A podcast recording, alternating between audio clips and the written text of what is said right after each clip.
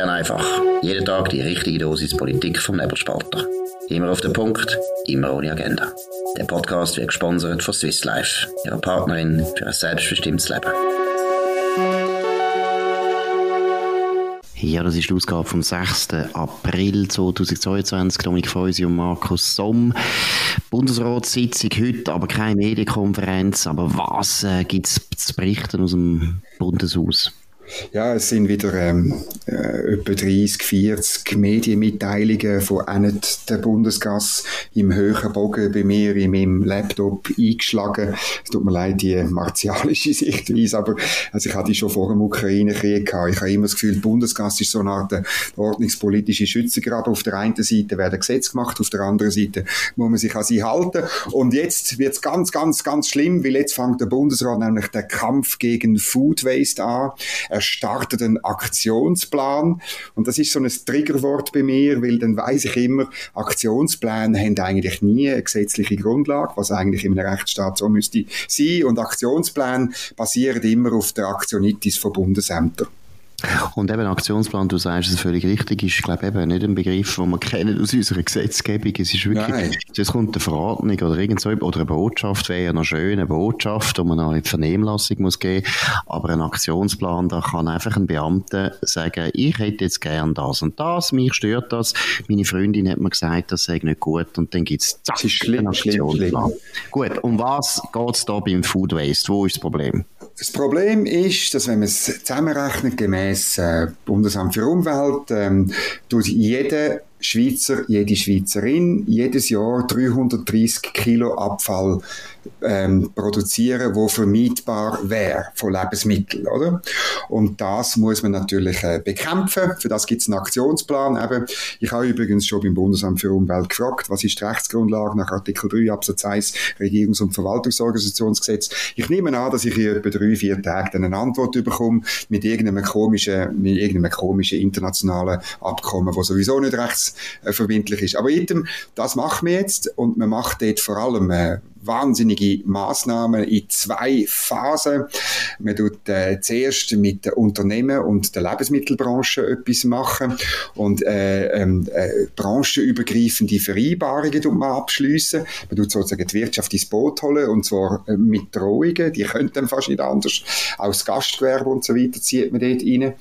Äh, man will äh, dort ein paar Sachen ändern und dann will man natürlich auch noch ähm, Kommunikationsmaßnahmen machen, um dich und mich überzeugen von dem oder ändern. Aber noch schnell bei den Firmen konkret, steht da schon, was für Änderungen da gemacht werden sollen. Wie wird denn eigentlich, äh, ich meine, es ist ja wirklich interessant, wie sollen Bytes Food Waste ähm, verhindern, weil letztlich ist ja klar, jede Beiz hat ein hohes Interesse, dass sie nicht zu viel Lebensmittel vergütet als nötig, wie sie müssen die zahlen, das ist eine Kostenfrage, also eigentlich schon nur die Vorstellung von Beamten, dass äh, Gasthöfe einfach so, einfach ganz gern können, einfach das Essen fortschmeißen, weil das spielt keine Rolle. schon das finde ich schon eigentlich unglaublich weltfremd. Genau, das ist es auch. Und ich meine, es ist, ähm, äh, es ist an sich klar, was natürlich in der Medienmitteilung nicht steht, wo ich unten verlinke. Das Problem ist die Regulierung.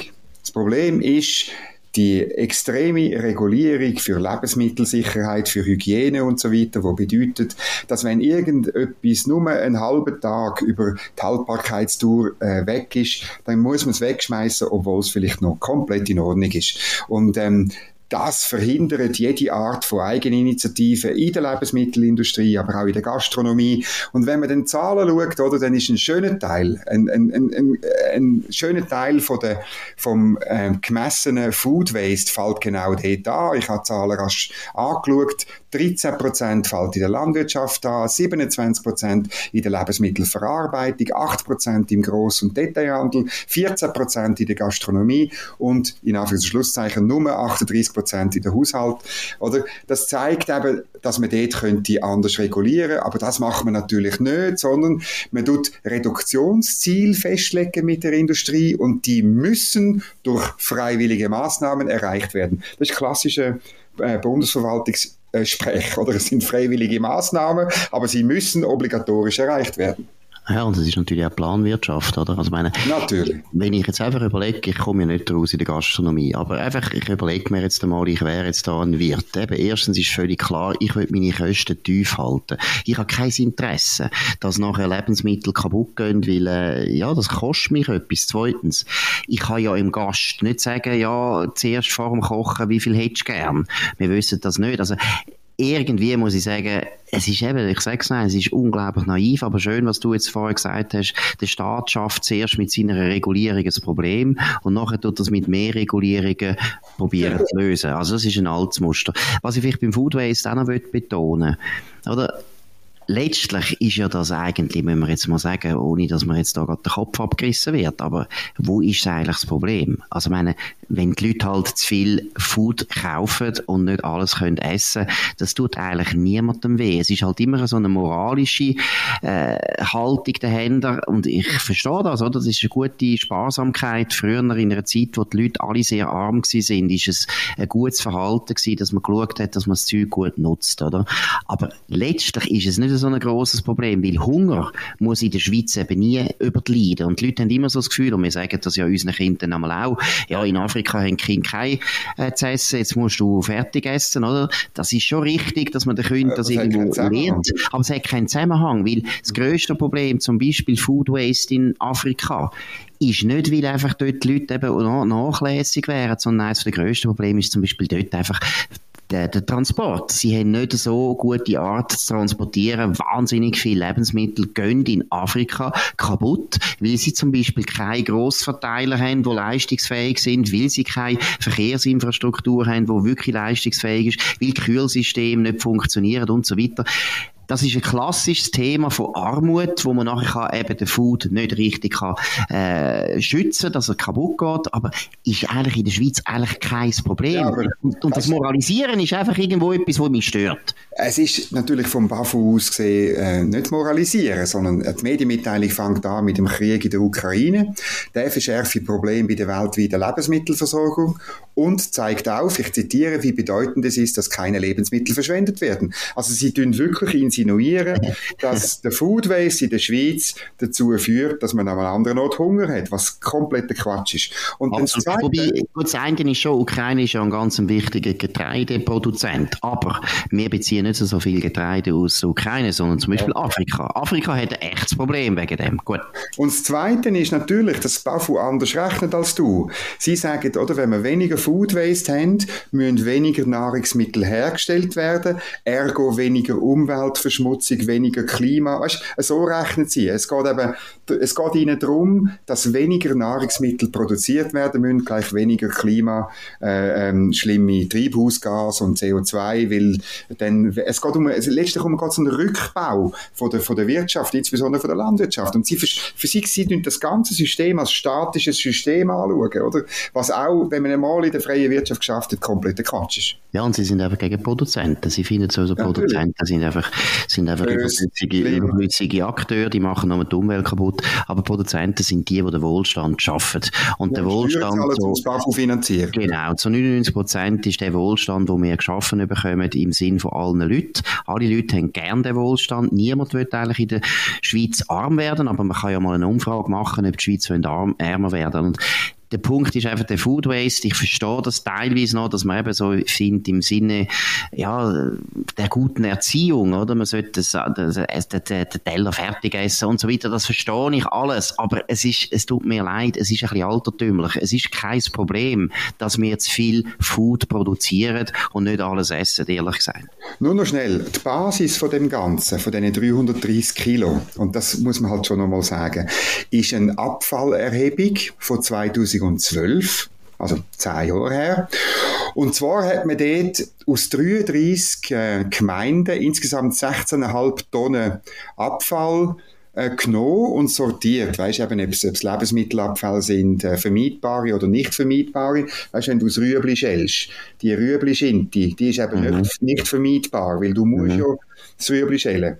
Einmal, ja, das, können wir auch mal diskutieren, was nötig ist. Könnten wir auch mal diskutieren. Also, meine, also das wird auch noch unterschrieben. Verwöhnt, ja. vorstellen, vor zehn Jahren hat man 16,5 Tonnen Abfall so sortiert und rechnet das hoch, bis heute rechnet man es hoch auf unsere Bevölkerung und so weiter. Das ist, Entschuldigung, das ist einfach nicht Wissenschaft. 16,5 Tonnen ist nicht repräsentativ für gar nichts, auch wenn sie in diesem Jahr gemacht haben, aber es ist ja vor zehn Jahren. Ja. Ja, und vor allem ist, glaube ich, dort der Ukraine-Krieg noch nicht ein Thema gewesen. Also auch das, muss ich sagen, ist ein nice try, dass man das Gefühl hat, wir müssen jetzt das ein bisschen aktualisieren und eben zeigen, dass der Aktionsplan sehr, sehr nötig ist. Aber ich glaube, das Wichtige, was man da muss festhalten, ist keine Gesetzesgrundlage, wieder etwas, was eigentlich völlig undemokratisch ist. Bürokratie sieht das Problem, wo sie kümmern, aus welchen Gründen auch immer, und sie tun nicht einfach irgendwie sagen, also die Verwaltung sollte ja sowieso kein Gesetz vorschlagen, aber sie machen das trotzdem. Aber sie machen nicht einmal ein Gesetz, sondern sie tun im Prinzip einfach irgendeinen Aktionsplan aufstellen. Das ist schon ein unglaublicher Missstand.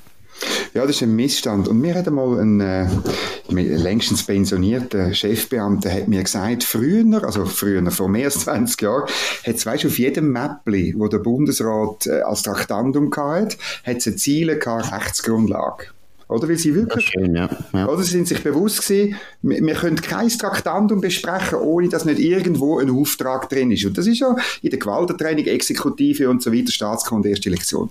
Aber das gibt es offenbar eben nicht mehr. Und darum frage ich das, und ich tue gerne bei Bern einfach berichten, eben in drei, vier Tagen, wenn die Antwort von Bafu da ist. Das ist nämlich immer lustig. In der Regel läutet immer irgendwann eine Frau an, das ist immer eine Frau, und sagt, äh, oh, der, Herr Feusi, das hat noch nie jemand gefragt. was die Rechtsgrundlage ist. aber das Schlimme ist ja eigentlich, dass das Parlament am meisten sollte stören, weil du hast es ja, genau richtig so. gesagt. Legis ja, das geht noch. Nein, die Legislative sollte das am meisten stören, ja. weil sie müssen eigentlich Gesetze machen. Dass der Bundesrat als Exekutive halt sowieso gerne hat, wenn er einfach machen kann, was er will, das ist auf der ganzen Welt so, aber das Parlament sich da nicht wehrt, das ist eigentlich Geschichte. Gut, wir haben noch ein anderes Thema, auch aus dem Parlament, der Matthias genau. Ebischer, ein äh, bekannter sozialdemokratischer Nationalrat, auch finde ich einen grossen Teil ein vernünftiger, zentristischer ja. Sozialdemokrat, mehr oder weniger, gut, da müssen wir nicht diskutieren jetzt, aber nein, aber was läuft dort? Wir haben da eine Geschichte gehabt im Nebelspalter, wo, das darf ich sagen, ihn nicht so gefreut hat. Nein, es hat ihn überhaupt nicht gefreut. Und es ist, äh, es ist ja gestern das grosse Thema gewesen, die Amtsgeheimnisverletzung. Und das ist natürlich etwas ganz, ganz Schlimmes. Obwohl ich als Journalist im Bundeshaus sage, ja, etwa die bin ich nicht ganz unglücklich. Jetzt muss ich aber aufpassen, was ich sage, sonst werde ich gerade zitiert. Nein, es ist halt ein bisschen part of the game. Aber die allermeisten Leute, insbesondere auf der bürgerlichen Seite, halten sich dran und sagen nichts. Aber auf der anderen Seite äh, gibt es natürlich auch Leute, die äh, da Sachen ausplaudern. Gestern das grosse Thema dass es ein Verfahren gibt gegen den Roger Köppel. Und ähm, ja, wir haben dann halt ein bisschen, also der, der Serkan Abrecht hat ein bisschen umtelefoniert und hat herausgefunden, äh, es gibt noch ein zweites Verfahren, nämlich gegen den Ebischer. Und zwar hat er, das ist schon ein bisschen komisch gelaufen, er hat Mitte Januar der Sonntagszeitung eben Zeug erzählt über ein angebliches Verfahren gegen einen Bundesverwaltungsrichter von der SVP und, ähm, und, und, und es hat so da, wie wenn das alles schon, schon gemacht ist, aus der Kommission Kommission, die er notabene präsidiert, die Gerichtskommission. Und ähm, wir, wir haben dann erfahren und durch die Bundesanwaltschaft bestätigt bekommen, dass, äh, dass das Verfahren wirklich läuft. Und er hätte lieber gehabt, wenn das nicht bekannt worden wäre. Gut, was man ja durchaus versteht, aber er soll ja. nicht tun. Er ist selber auch Journalist gewesen, er weiß genau, wie es läuft. Und vielleicht muss man da auch wieder mal diskutieren, Amtsgeheimnisverletzung, das tönt ja so wahnsinnig hoch dran. Uh, ja. Aber letztlich reden wir ja jetzt da nicht von der Verwaltung, sondern von der Kommission und von einem Kommissionsgeheimnis. Und da muss ich so sagen, das ist ein alter Zopf, den sollte man jetzt abschneiden. Es gibt keinen Grund, ich verstehe nicht, warum ich als Bürger nicht darf wissen, was mein gewählter Vertreter, mein sind gewählt, ich habe die gewählt, nicht sie sich selber, was die reden in der Kommission. Warum muss das geheim sein? Warum darf ich nicht wissen, wie viele linke Experten den wenigen bürgerlichen Experten entgegenstehen in so einer Kommissionssitzung? Warum darf ich nicht wissen, dass der Nationalrat, der vorher gesagt hat, der sagt der und der Meinung in der Kommission ganz eine andere Meinung äußert? Oder drittens, warum darf ich nicht wissen, dass der Nationalrat, der immer so tut, das wäre wahnsinnig äh, Betreibung und müsste da viel, viel schaffen, einfach nur Statements bringt, wo er einfach neu fünf andere Interviews gebracht hat und im Parlament. Ich sehe das nicht ein. Nein, ich sehe das auch nicht ein. Und es wird von den Politikern immer gesagt, ja, weisst, Dominik, dort tun wir eben Kompromiss schmieden. Und das ist vielleicht, äh, vielleicht vor 20 Jahren noch der Fall gewesen. Ich kann mich auch an so, an so Geschäfte erinnern, wo das möglich war. Aber mittlerweile ist es längst komplett ritualisiert. Wenn du nämlich die Protokoll würdest sehen, und ich habe selbstverständlich noch nie eins gesehen, dann würdest du merken, dass sie die gleichen Voten wo sie in der Kommission halten, teilweise wortwörtlich, mit den gleichen Anträgen im Rat nochmal halten, halten tun, oder? Und dann würde auskommen, dass man eigentlich doppelt zahlt, weil das Taggeld ist nämlich genau gleich groß, ob Kommissionssitzung ist oder eine Plenumssitzung ist im Nationalrat während der Session und dass man da eigentlich doppelspurig fahren und dass man wunderbar rund die Hälfte von der Ausgaben vom Parlament könnte einsparen. Ich finde, es gibt ein anderes Argument. Einerseits man hat ja aus dem Ausland Erfahrungen. Also zum Beispiel in Amerika ist es völlig normal. Alle Comedy-Sitzungen sind öffentlich, die Hearings, die kann man zuschauen, im Fernsehen, C-SPAN, kann man stundenlang zuschauen und es sind im Fall wirklich sehr häufig sehr, sehr interessante Diskussionen, sehr hochstehende Referate, die da auch zum Beispiel von Experten und so weiter gehalten werden. Also es lohnt sich eigentlich, finde ich, für Politiker, wenn das öffentlich ist, weil es zeigt ein bisschen ihre Arbeit und man versteht sie eigentlich besser. Mhm. Und das Zweite Argument, das ich auch ganz, ganz wichtig finde. Jetzt ist es im Parlament so, und du weißt es, dass eigentlich im Plenum praktisch nie mehr richtig interessant und heftig debattiert wird. Es wird alles im Prinzip einfach wiederkäut, was in der Kommission schon beschlossen worden ist. Es gibt keine freie Debatte mehr. Früher sind wir noch einmal auf der Zuschauertribüne oder auf der Journalisten, wie hat das geheißen, im Bohren gesessen und es hat wirklich Überraschungen gegeben. Es ist interessant gewesen. Plötzlich ist der Bodenmann vorgesäckelt und hat etwas gesagt, nachher hat sich der Blocher aufgeregt und ist gegangen und am Schluss ist der Steinecker auch noch gekommen. Da hat es echte Debatten gegeben, die nicht nach irgendeinem Skript abgelaufen sind. Aber heute wird im Parlament und während der Session im Plenum praktisch nichts mehr Interessantes verhandelt. Es ist überflüssig. Und irgendwo finde ich, das wäre auch ein Punkt, warum dass man muss sagen, hey, wir wollen eigentlich als Bürger schon noch sehen, dass die Parlamentarier miteinander diskutieren. Das ist der Witz vom Parlament, Parle. Oder? Das, und das können wir gar nicht mehr erleben, weil die Session ist eigentlich ein Ritual, Entschuldigung, wo man mittlerweile meiner Meinung nach fast kann streichen kann. Ich finde auch, also das ist die angelsächsische Tradition halt, wo, wo wir leider nicht haben, oder? Wo am, am Schluss geht es um Verantwortung, oder? Dass die Gewählten letztlich Verantwortung übernehmen für das, was sie machen und dass das einsehbar ist. Und es ist ähm, ganz, ganz entscheidend wäre es, meiner Ansicht nach, dass die Sitzungen öffentlich wären, weil man dann mitbekommt, wie das argumentiert wird, wie diskutiert wird. Und das ist für mich, ist es so eine komische schweizerische Eigenschaft, dass man das so ein bisschen einfach aus Traditionsgründen so verschwiegen macht. Und, und ähm, ich finde es auch nicht gut, wir sollten viel mehr die, äh, die, die, in auf Englisch sagt man Accountability, oder? Die, die Accountability leben, das, das, äh, das ist eben mehr als Recht, Rechtschaffenheit oder, oder so. Es ist einfach wirklich eine, eine rundum Verantwortung für ihre Tätigkeit und darum müsste es transparenter sein. Absolut. Und äh, in dem Sinn würden wir Matthias Ebischer empfehlen, er soll sich doch für das einsetzen, dass äh, auch seine Amtsgeheimnisverletzung kein Problem mehr wäre. Ja, genau. Die Geheimniskrämerei ist sowieso überflüssig und dann bräuchten wir auch keine Strafanzeige zu behandeln. Und dann hätte er sich auch nicht müssen aufregen über den Nebelspalter, weil so eine Strafanzeige hätte es gar nie gegeben, wo wir hätten können darüber berichten. In dem Sinn, das ist Bern einfach gewesen von dem 6. April 2022. Und ich freue mich Markus Somm auf nebelspalter.ch. Ihr könnt uns abonnieren, natürlich auf nebelspalter.ch, aber auch auf Apple Podcasts oder Spotify. Könnt uns weiterempfehlen. Danke für die Aufmerksamkeit. Wir hören uns wieder morgen zur gleichen Zeit auf dem gleichen Kanal. Das war Bern einfach, immer auf den Punkt, immer ohne Agenda. Gesponsert von Swiss Life, ihrer Partnerin für ein selbstbestimmtes Leben.